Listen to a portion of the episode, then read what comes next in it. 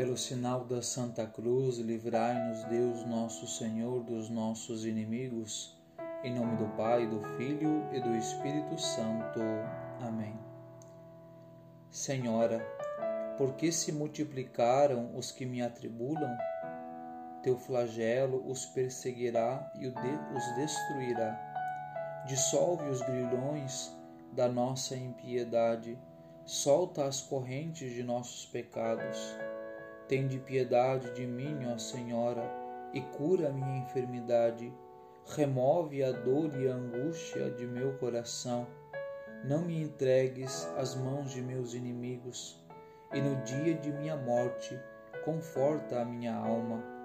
Conduze-me ao porto da salvação e entrega meu espírito ao meu formador e criador.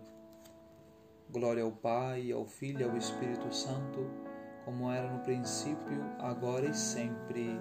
Amém. A virtude da caridade em Maria.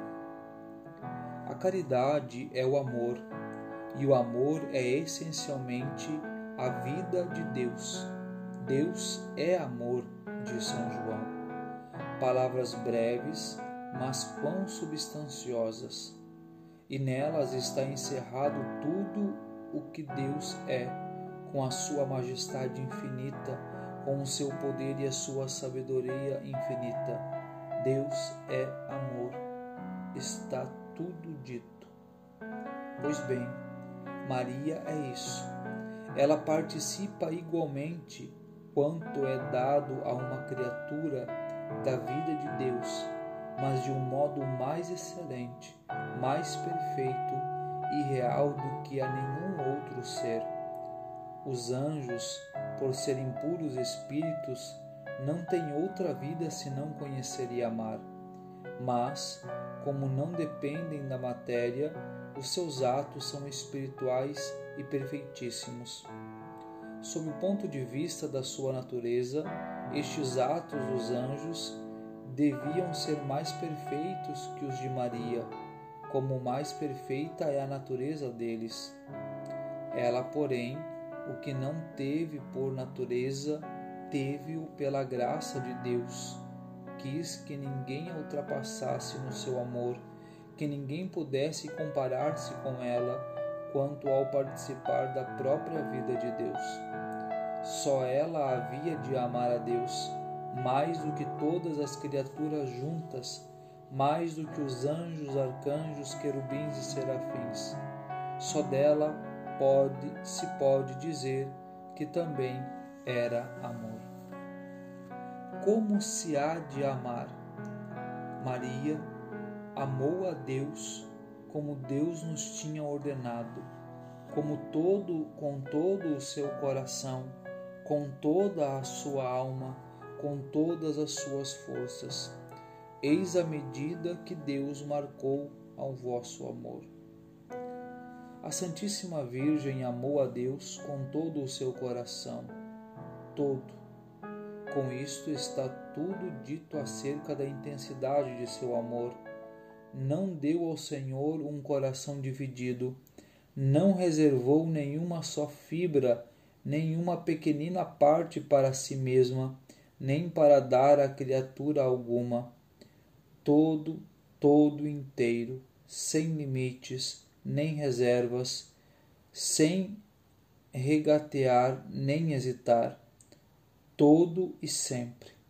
Aquele puríssimo coração pertenceu completo e absolutamente só a Deus. Deus não quer corações divididos. Dividir é matar o amor total do coração humano. E, no entanto, parece que o homem se empenha em re gatear este amor. Divide o seu coração entre Deus e as criaturas, e muitas, muitíssimas vezes prefere estas. O melhor é para elas, e depois o que sobra, os restos para Deus. E ainda julgamos que fazemos muito quando o amamos assim. Que repugnância não sentirá Deus perante um tal amor? Maria amou a Deus com toda a sua alma, com todas as potências com toda a vida da alma. O seu entendimento não se ocupou de outra coisa que não fosse Deus ou que não levasse a Deus.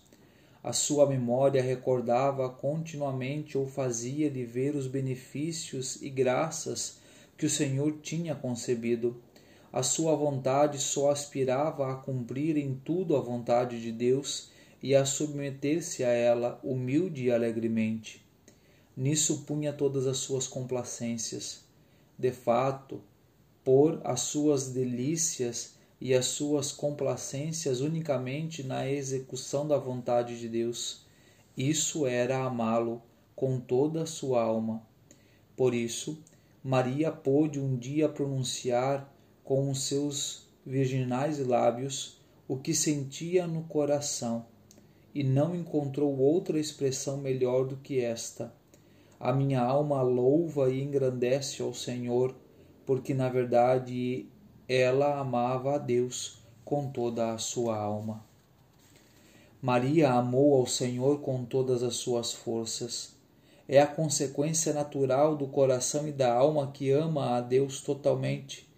Mas isto quer dizer que era tal a intensidade deste amor que nada havia que se fizesse retroceder. Estava disposta a tudo, ao maior sacrifício se fosse necessário por este amor. Efetivamente, Deus exige-lhe sacrifícios como a ninguém, e por amor de Deus teve desta maneira que sofrer como ninguém, já que a dor e o sofrimento estão em razão direta ao amor. No entanto, nada disto lhe importa. Foi sempre assim a vida de Maria. Nunca se queixou dos seus sofrimentos Nunca lhe pareceu demasiado grande qualquer sacrifício. Nunca deixou de fazer com prontidão e generosidade nada do que a vontade de Deus lhe pedia.